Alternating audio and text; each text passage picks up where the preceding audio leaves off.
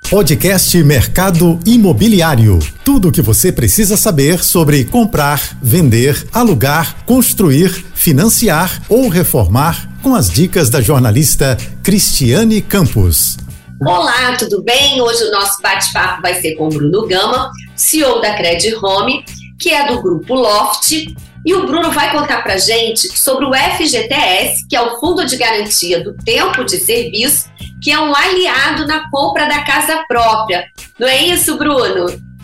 Oi, Cristiane, boa tarde para todo mundo. Muito prazer estar aqui com vocês. É, é exatamente isso. A gente vai falar de um tema super importante é, para todo mundo, obviamente, que tem interesse em fazer uma aquisição imobiliária, né, a compra da casa própria, entendendo um pouco mais quais são as condições de uso aí do Fundo de Garantia da FGTS que hoje é uma condição inerente aí para praticamente todo trabalhador formal do Brasil tem recolhimento de fundo de garantia, então tem direito a usar isso também no processo de aquisição da casa própria. Então é esse mesmo o nosso papo hoje. Pois é, Bruno, vamos lá.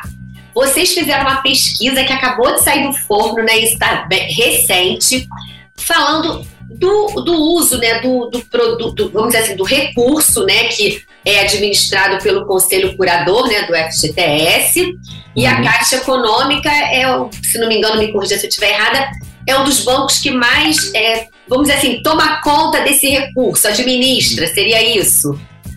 Exato, é exatamente isso, tá, Cris? Exatamente isso.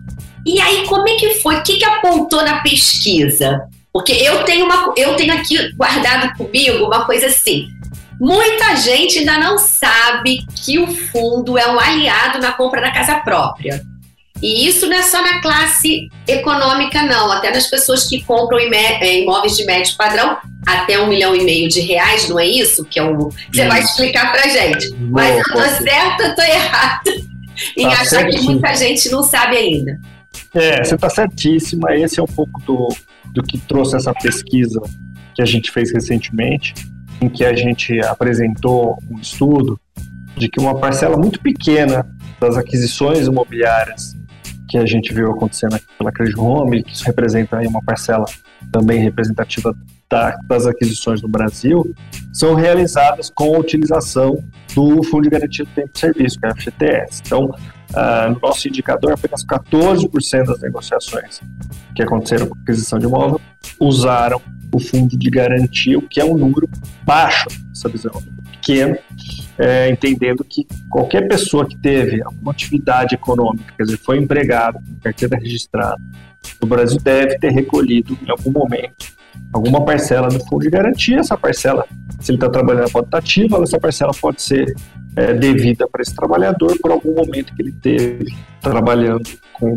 formalmente com carteira assinada. Então a gente sabe que a base de trabalhadores históricos do Brasil dezenas de bilhões de pessoas têm acesso ao fundo. Então chama realmente atenção o baixo uso que, o, que essa parcela do FGTS tem usado. A gente tem algumas explicações, a gente vai explorar isso um pouco no programa. Isso, isso que eu queria ver com você, porque, claro, tem as regras né, do Conselho Curador para aquisição. Entre elas, você até colocou é, o trabalhador tem que ter pelo menos três anos, é, no mínimo, de contribuição consecutivos ou não. Ele também não pode ter financiamento, é, no, no caso, pelo sistema financeiro de habitação, e nem ter imóvel próprio. Uhum, é isso. Uhum. Ou, é tem, isso. ou tem outras. Ah, e o valor de avaliação também não pode ultrapassar um milhão e meio, né? É, é isso, exatamente. Então, explicando um pouquinho as regras, reforçando o que você falou, então, quais são as principais regras para você usar o recurso do FGTS ah. por uma aquisição imobiliária? Primeira é que você não pode ser dono de um imóvel já na, no local, no município que você está residindo. Então, se você tem um imóvel já, por exemplo, gente está aqui em São Paulo.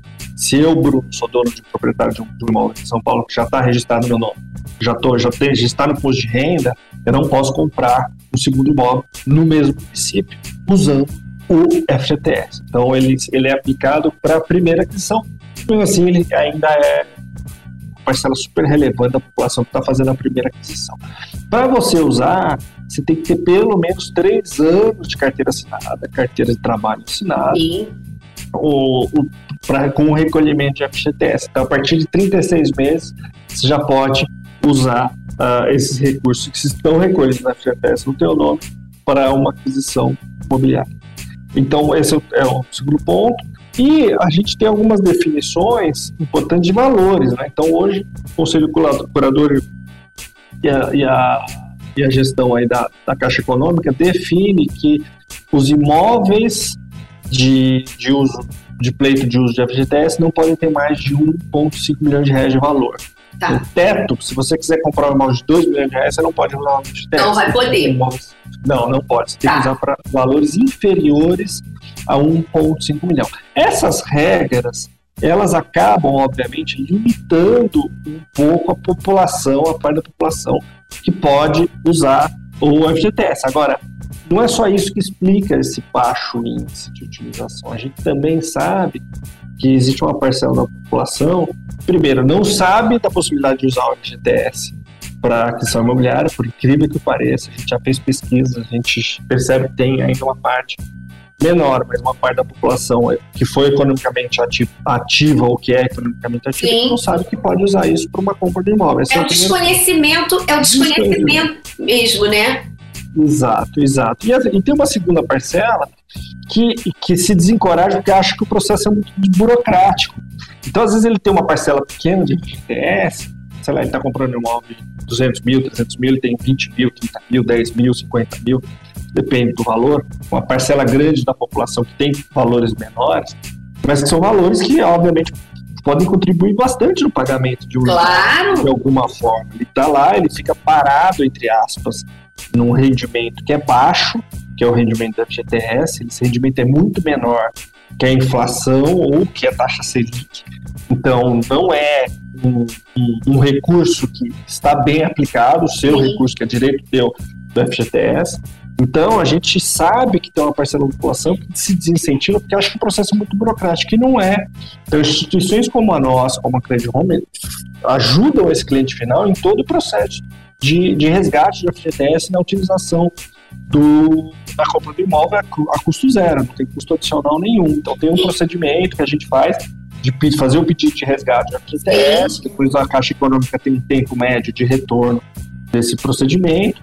Em geral, em cinco dias úteis, a gente resolve essa questão do, do, do uso de FGTS e aplica isso no saldo devedor que o cliente tem na aquisição imobiliária. Então, é um processo que a gente faz com, com bastante tranquilidade, mas tem pessoas que têm receio e acham que o processo pode ser um processo burocrático também. Isso inibe uma parcela da população Sim. na busca por esse recurso também. Então, não te cortando e te cortando, é justamente aí também que eu queria falar isso com você. Porque real, a gente sabe assim, igual o teto também hoje, que está né, um, um milhão e meio, Lá atrás também o valor já foi muito pequeno e, e aí acaba é, represando uma, uma parte da classe média que tinha um bom FGTS, né? Que ajudaria bastante. Graças a Deus as coisas foram, as mudanças foram acontecendo.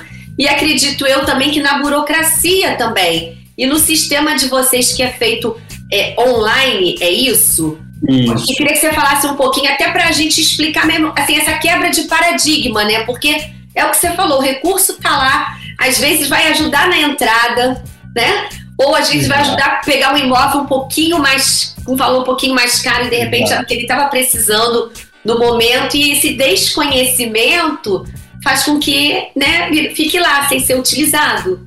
Exatamente, esses seus pontos são, são super interessantes, Cristiano. Então, na prática, o que, que a Credit Home faz? Ela, a Credit Home é uma empresa, uma fintech, é uma startup está, obviamente, como tem muito foco no mundo financeiro de crédito imobiliário, surgiu em 2018 para tentar desburocratizar esse processo de busca por um financiamento imobiliário. Então, o que a gente fez foi, a gente se aproximou dos principais bancos, na verdade, todos os bancos têm crédito imobiliário no país, no Brasil, basicamente são quatro, cinco, seis no máximo. Uhum. Esses bancos se integraram digitalmente com a gente para facilitar o acesso de tomada do crédito e a gente implantou uma plataforma que o cliente faz uma proposta de crédito E essa proposta automaticamente é endereçada via digital pelas integrações que a gente tem com todos os bancos, que nos devolve a resposta, por exemplo, da potencial cliente Cristiane Campos. A gente checa quais as taxas que a Cristiane conseguiu em cada um dos bancos, quem que aprovou a Cristiane, e a partir disso a gente decide qual que é o melhor banco para a Cristiane seguir naquele processo de crédito imobiliário. Agora, em setembro de 2022, por exemplo, que é, é quando a gente está fazendo esse papo, porque as taxas de juros mudam de banco a banco e mudam mês a mês. Então, na medida que você, você é cliente de um, dois você não vai ser cliente de todos os bancos, dificilmente você vai cotar isso em todos os bancos. É verdade e acaba não ficando sabendo se tem um banco que você não conhece ou não tem relação, que pode ter uma condição melhor que o teu banco atual. Então a gente facilita esse processo não só de simulação com todos os bancos, mas também de aprovação de crédito, que é a segunda fase, que a gente deixa claro quais os bancos te aprovarem e as condições de cada um, Sim. dando clareza não só da taxa de juros, tá, Cristiano? Esse é um esclarecimento muito importante, mas sim do CET, do CET, que é o custo efetivo total. Exatamente. Que é a composição, que é a composição da taxa de juros com as outras tarifas que cada banco cobra. Então, a gente não pode só olhar a taxa de juros. Ah, o banco tem taxa menor. Ótimo, tem taxa menor, é um ponto disso, mas vamos olhar custo efetivo total, que é o custo final da transação, onde incide outros, outras variáveis, como a história das tarifas bancárias que eu te comentei, ou o seguro obrigatório, por exemplo, que eu te comentei. Pois é, que acaba, que acaba mudando, às vezes, de uma, com certeza, de uma instituição para outra, e ali você, com a planilha né, que vocês apresentam para nós interessados, vai mostrar qual a melhor, né, que é o custo Isso. efetivo, né, certinho Isso, ali.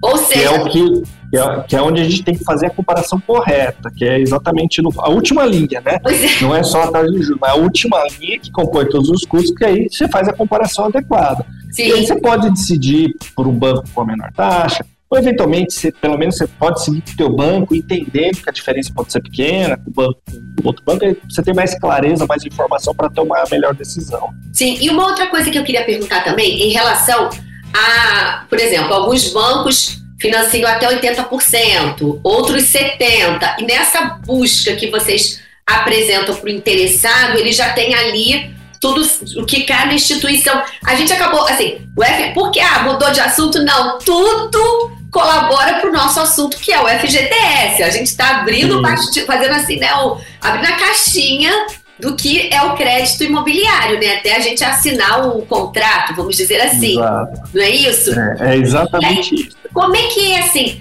É, hoje estão mais flexíveis em relação a, a, financiamento? Já tem alguém que chega a 90%? E o prazo também de pagamento? Como é que está isso? Olha, muito legal então, sua pergunta. Isso também muda bastante. Então, por isso que a gente, não é à toa que a gente fala muito da nossa plataforma, porque ela tem essa capacidade de de trazer, no momento da que o cliente está comprando imóvel, todas as alterações ou as mudanças que aconteceram com cada banco. Então, os bancos vieram alterando o prazo, então normalmente os bancos trabalhavam com 30 anos de prazo máximo, hoje vários bancos trabalham com 35, com 35 anos de prazo final, isso, isso é excelente realmente, é um diferencial muito grande, são 420 meses para você pagar o financiamento. Isso acaba, como, como o prazo alonga, a sua parcela acaba ficando menor. Sim. Prazo alonga. Cabe no orçamento, né? Cabe no bolso, cabe no orçamento. Os bancos também têm políticas diferentes, não, e às vezes não só são políticas é, para todos os públicos, mas de acordo com o perfil do cliente. Então, tem cliente que pode conseguir acessar mais de 80% do valor do imóvel no financiamento. Tem cliente que acaba sendo limitado por um valor um pouco menor de 70%. Então, isso também é trazido no momento que a gente faz as, as, as aprovações de crédito com cada banco. Então, além de mostrar o, o melhor prazo, as condições de teto de financiamento que cada banco te libera, as aprovações de crédito, a gente também mostra a composição, composição final do custo que eu comentei agora há pouco, que é o, tá. que é Aí, por exemplo, isso esclarece para o cliente final a capacidade que ele tem de comprar. Tá. Aí, por exemplo, eu acessei o portal de vocês e vou em busca do crédito. Eu escolho é, aí não necessariamente o imóvel já tem, já tem que estar atrelado ao, a esse financiamento, não. Eu vou conseguir primeiro o crédito, seria isso? O financiamento? É exatamente isso. Assim, você, obviamente, para uma hora para dar andamento no processo de crédito imobiliário, em algum momento você vai ter que ter o imóvel definido. Mas não, é, já tem, tipo assim, já sei, é. mas assim, Tô na, assim, ah, tô na faixa de 500 mil, um exemplo. Então eu, eu, preciso de um, de um financiamento nesse valor. Vamos dizer assim, ah, não, lembrei que eu tenho um FGTS. E... Aí também vai me ajudar, vai me dar fôlego em algum, em algum, né, em algum momento da, da dessa operação. É exatamente isso que a gente indica para todos os clientes: estabelecer um valor de imóvel target esse é o primeiro passo. Então, 500 mil reais é o exemplo que você deu. O segundo passo é entender quanto que eu tenho de recurso próprio para colocar. Lembrando o que a Cristiane falou agora, que é super importante, que o recurso próprio não é só o dinheiro que você tem guardado, uma poupança, um investimento. É o FGTS que você tem direito a usar na compra de imóvel. Isso conta como esse dinheiro da entrada. Como, como a Cristiane e eu comentamos agora há pouco, os bancos não financiam 100% do imóvel. Os bancos, na grande maioria, financiam ao redor de 80%, alguns podem chegar a 85%, 90%. Eu contaria com 80%, então você sempre tem que colocar 20% de dinheiro na transação não financiada, que esse dinheiro pode vir de investimentos ou de poupança de dinheiro que cada cidadão tem guardado, ou do FGTS. Se você tiver, por exemplo, nessa transação exemplar que a gente está dando de 500 mil reais, 100 mil de FGTS, você já tem os 20% necessários para fazer entrada. Você não precisa ter um centavo a mais do seu bolso. Se você vai financiar os 880%, que são os 400 mil reais, em qualquer instituição financeira. Então, a primeira etapa, na, na nossa visão, é fazer essa simulação com o valor aproximado do imóvel e ver se eu tenho acesso aos 400 mil reais que eu preciso de crédito imobiliário. Porque o que acontece muitas vezes dependendo da renda composta da família, eu posso ter mais que 400 como capacidade de financiamento ou menos. Então, se eu estou limitado, se minha renda está limitada, eu posso não conseguir os 400, conseguir um valor inferior. De repente, o banco te libera 300, 350, porque isso tem muita relação com a renda da família. Pela regulação brasileira do SFH, Sistema Financeiro de Habitação, você não pode comprometer mais de um terço da renda familiar na parcela do financiamento imobiliário. Isso é uma questão para garantir um equilíbrio financeiro nas Sim. famílias. Né? Então, isso mostra um teto que você vai conseguir de financiamento. Então, esse, essa informação no início desse ciclo, dessa jornada de compra de imóvel, é muito importante para você estabelecer o target correto na aquisição imobiliária. Então, acho que esse exercício que a gente está discutindo aqui com o teu público, Cristiano, é super importante do início do ciclo. Ele está pensando em comprar imóvel, ele já deixa o crédito aprovado, já faz as simulações e já entende qual o tamanho da parcela que ele vai pagar se ele finalizar essa transação. Como é essa composição de renda? Quem pode, né, vamos dizer assim, unir as rendas para pegar um imóvel é, maior, mais caro, ou até mesmo para poder adquirir o primeiro imóvel, né? Porque afinal de contas é um imóvel, né, Bruno? Não é o eletrodoméstico, né? Exatamente. O imóvel normalmente é a aquisição mais importante das famílias, das pessoas. E, e, e mais difícil também, em função do custo, né? Sim. A gente sabe que a gente tem um indicador que 94% da população brasileira não consegue comprar um imóvel à vista que é a grande maioria, exatamente em função desses valores. As pessoas não conseguem acumular tanto dinheiro para comprar uma vista, por isso que o financiamento é tão importante. E o FGTS também vem a rebote como algo super importante. Então, deixando claro, é, qualquer pessoa que tem, nas condições que a gente comentou no bloco anterior, que tem acesso ao FGTS, pode utilizar por uma transação imobiliária, por uma aquisição imobiliária. E aí, como é que funciona? Você pode usar isso com mais alguma pessoa? Claro que pode. Se você for casado formalmente ou tiver uma união estável, aí você tem que usar com seu cônjuge.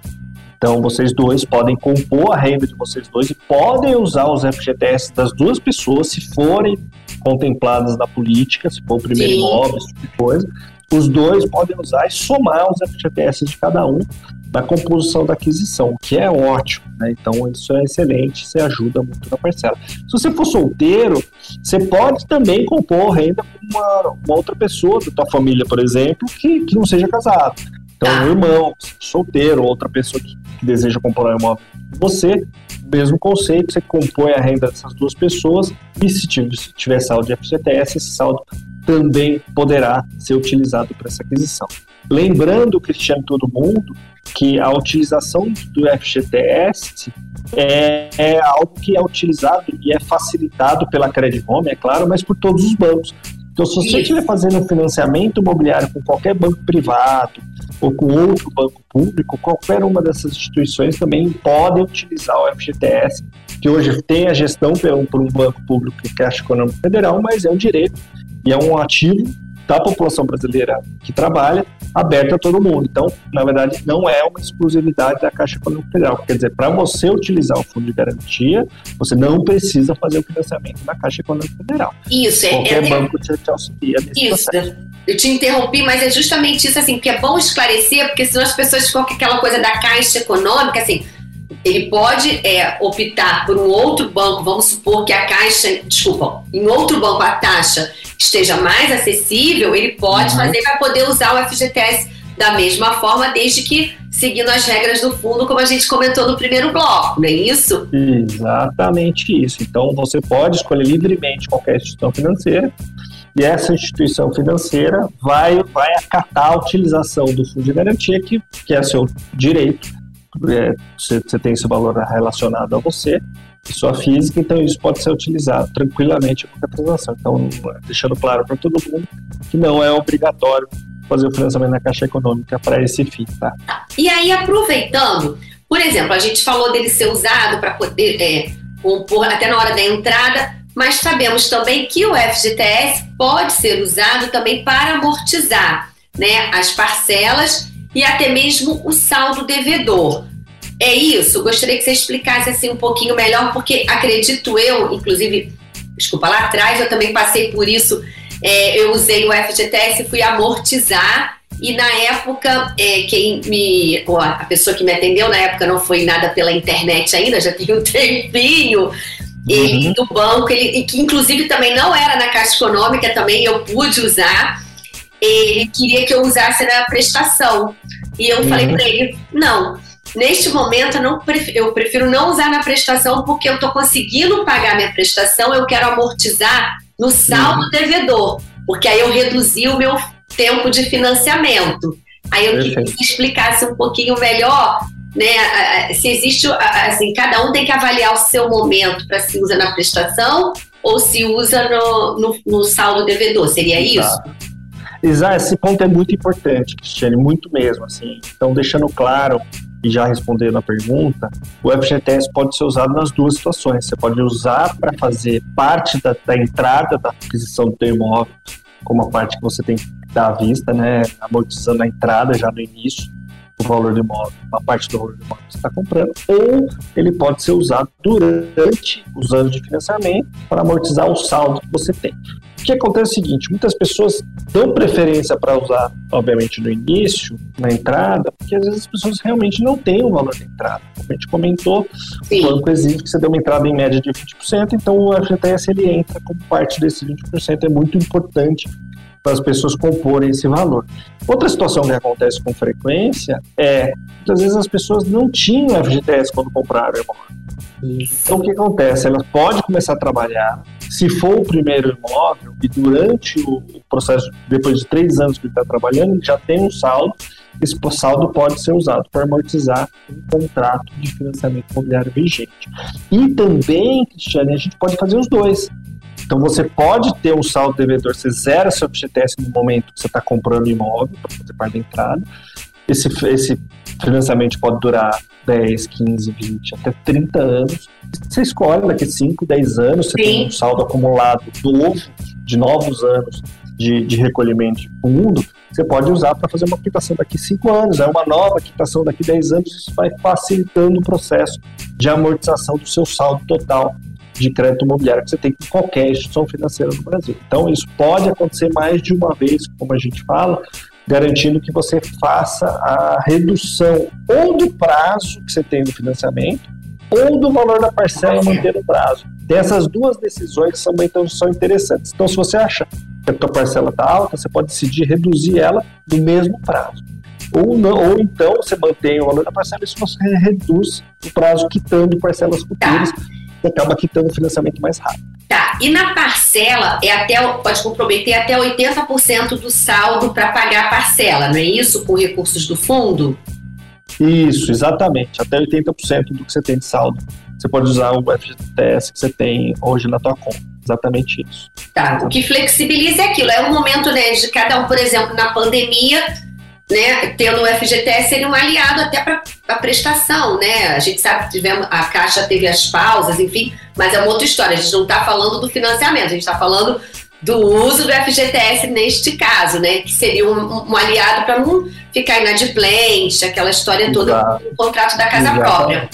E, e também ele pode ser usado para quitar, né? Que é o que você falou. Ele começou a trabalhar, comprou imóvel, é, ainda não tinha FGTS, depois passou a ter, e aí ele também pode ser um recurso para quitar. Não é isso? Exato. E é muito comum a utilização para quitação. Então, às vezes, você tem, você já pagou um tempo teu financiamento imobiliário, você tem um saldo ali de 50, 70, 100 mil reais, de repente você já acumulou esse valor de novo no seu fundo de garantia, você pode usar esse valor para quitação total, eventualmente, do teu saldo, é, zerando o financiamento e acabando com a alienação fiduciária do banco que te fez o empréstimo. Então, esse é um recurso super importante e muitas vezes as pessoas não veem o FGTS como um recurso próprio.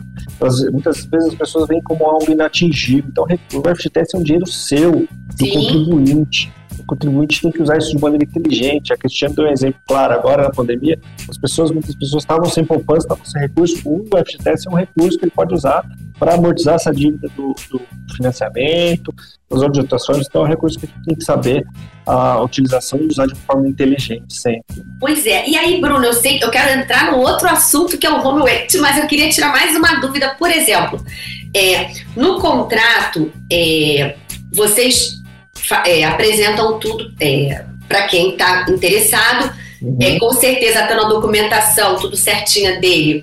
É, vai ser ainda mais rápido, né? Porque é tudo online, né? Se não tiver restrição, nenhum dos lados, assim, acredito eu que funcione ainda é, flua mais rápido. Nós sabemos que nesse período de aquisição existem algumas despesas, que são as certidões, né? É, no caso dos vendedores, e uhum. dos, do próprio imóvel também. Né? Uhum. Tem o ITBI, que aqui no Rio de Janeiro representa 3% do valor arbitrado pela prefeitura. É. Tem o registro, tem a escritura.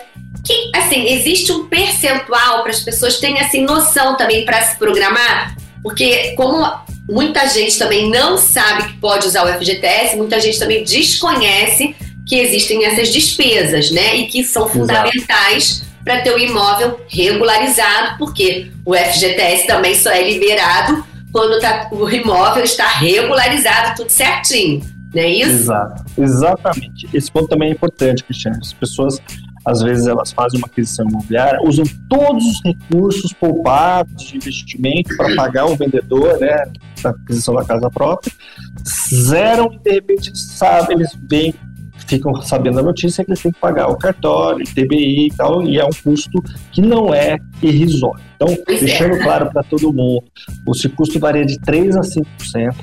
A Cristiane deu o exemplo do Rio de Janeiro, eu dou o exemplo de São Paulo. As duas prefeituras cobram 3% de TBI. Então, esse valor tem que ser pago à vista no momento que você vai registrar seu contrato de cartório de registro de imóveis. O registro de, de contrato no, no RG é obrigatório para fazer, obviamente, toda a regularização de matrícula e a transferência formal da verbação entre o comprador e o vendedor. Então, quando você finalizar a transação imobiliária, você vai ter que pagar os 3% do TBI e normalmente mais 0,5% a 1% de custos que a gente fala de cartório. Isso depende do cartório, depende do valor do imóvel, mas é um custo também que você faz no momento do registro. Então, você paga o TBI, leva o TBI pago para o registro do cartório, o cartório vai checar se o TBI está pago junto com a documentação do compra e venda ou do contrato de financiamento, e aí ele vai regularizar essa situação da transação imobiliária via registro, e isso deve ter um custo entre 0,5% e 1%, além dos custos adicionais, e aí dá para saber um percentual, mas não passa muito de 0,5%, são custos dependendo do contrato de compra e venda de certidões, de documentação imobiliária que é exigida nessa transação. Então, a grande maioria das transações fica com custo adicional entre 3,5% e 4% do valor do imóvel. Então, esse tipo de planejamento é fundamental para as pessoas conseguirem concretizar e finalizar a transação imobiliária. Sim, porque assim, Bruno, até gostaria de reforçar isso, porque é importante né, a regularização, independente se vai usar o FGTS ou se vai. Até porque no financiamento também é a mesma coisa, porque é muito perigoso, né? Você. Que é aquilo, né? Só registra quem é dono. Então, né? Não, não, adianta, é amigos, amigos, negócio à parte. Você está comprando Exato. um bem, né? Um bem que você vai pagar e demorar aí, vamos botar aí, como você falou, pode chegar a 35 anos, mas uma média aí de 15 a 20 anos pagando.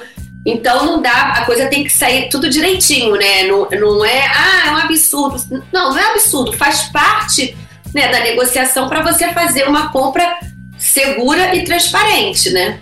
Sem dúvida, é fundamental, assim, deixando claro para todo mundo que no uso do FGTS ou numa transação formalizada por um banco de crédito imobiliário, essa transação, essa transação não é finalizada sem o registro oficial disso no cartório de registro de imóveis no qual o imóvel está registrado. Então é fundamental, mesmo não tendo uma transação de crédito imobiliário, a gente sempre recomenda a formalização em cartório, que é a segurança das partes. Assim, fazer Sim. uma transação sem registro significa que você está comprando um bem que é um bem muito caro, sem ter a garantia de que aquilo é teu. Então não faz muito sentido. Então Exatamente. não é uma inteligente fazer esse tipo de coisa. Então pode pôr na conta aí que você vai ter que usar esse valor para formalizar. Sim, que, que, que, faz parte, né? E assim, uma das principais, desculpa, certidões é a de ônus reais, que justamente traz ali quem é o dono, tudo certinho Exato. do imóvel. E é uma segurança. E a pessoa também optando por, pelo financiamento e também usando o FGTS, ele vai ter também a certeza de que vai sair tudo certinho, regularizado, porque senão não libera nada. Não é isso? Exatamente, exatamente. exatamente é. isso. Um ponto importante aí para esclarecer para todo mundo. Tá? Agora vamos lá. Como é que essa modalidade de crédito, posso chamar assim, home equity, como funciona? Pode, pode sim. Muito boa pergunta, deixando claro para todo mundo, vou explicar um pouco o que é o home, o home equity. O que, que é? É o crédito livre com garantia imobiliária.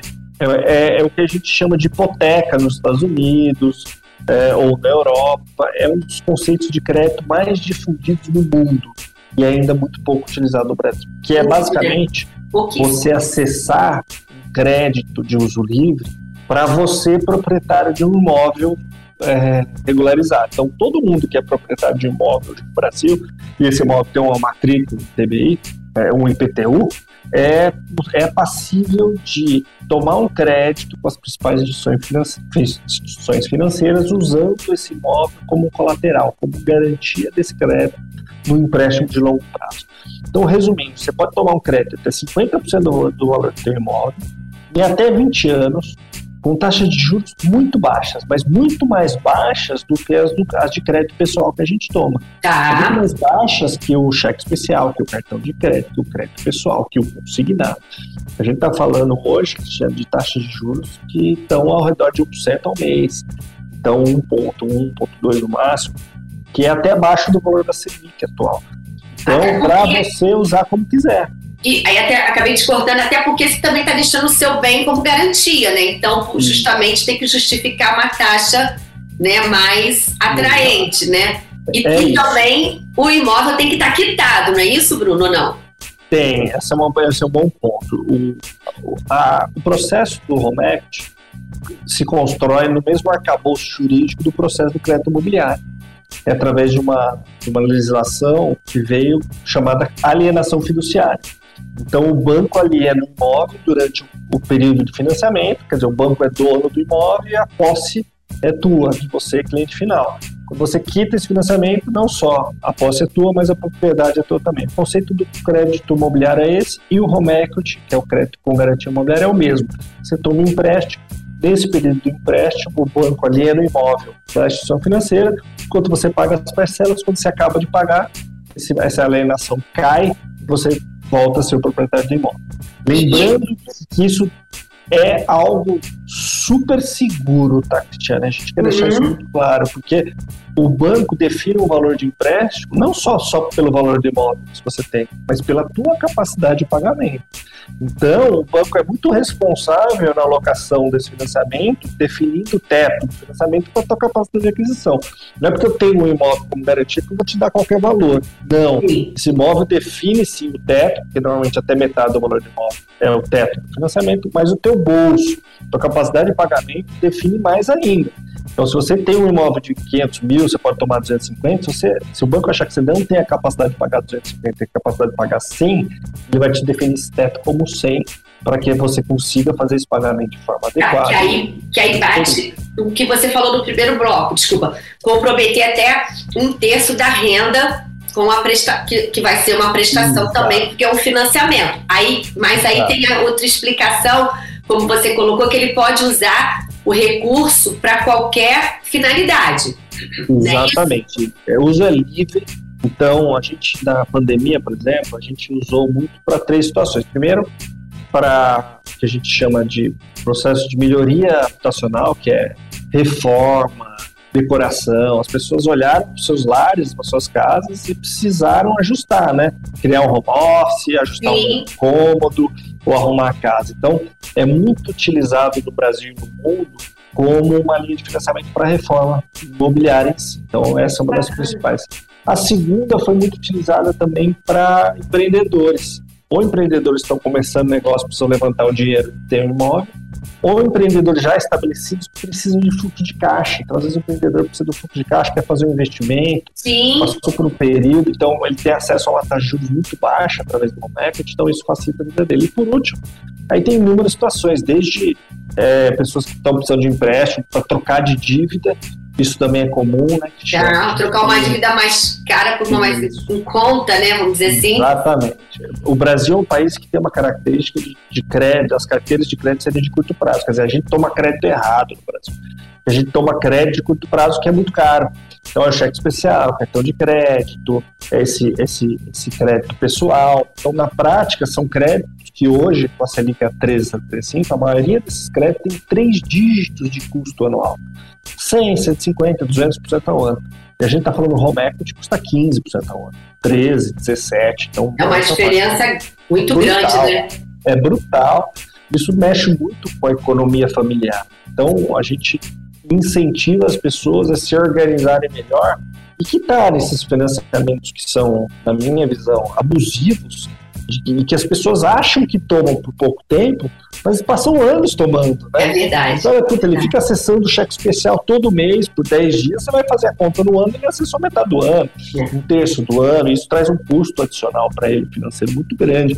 Então, a gente faz esse trabalho de consultoria de a pessoa quitar esses financiamentos com taxa de 150% ao ano, 100%, 200% ao ano, e ficar com um financiamento de 15% ao ano com prazo maior. E a parcela que ele gasta em crédito, em financiamento das dívidas dele, cai às vezes para 20% da parcela inicial. Pois é. Então é uma reorganização completa. É, eu queria fazer uma brincadeira assim, tipo, a gente falou, você falou da reforma, né? Que é, que é aquela repaginada da casa, e com essa modalidade de crédito é uma repaginada no orçamento familiar, né?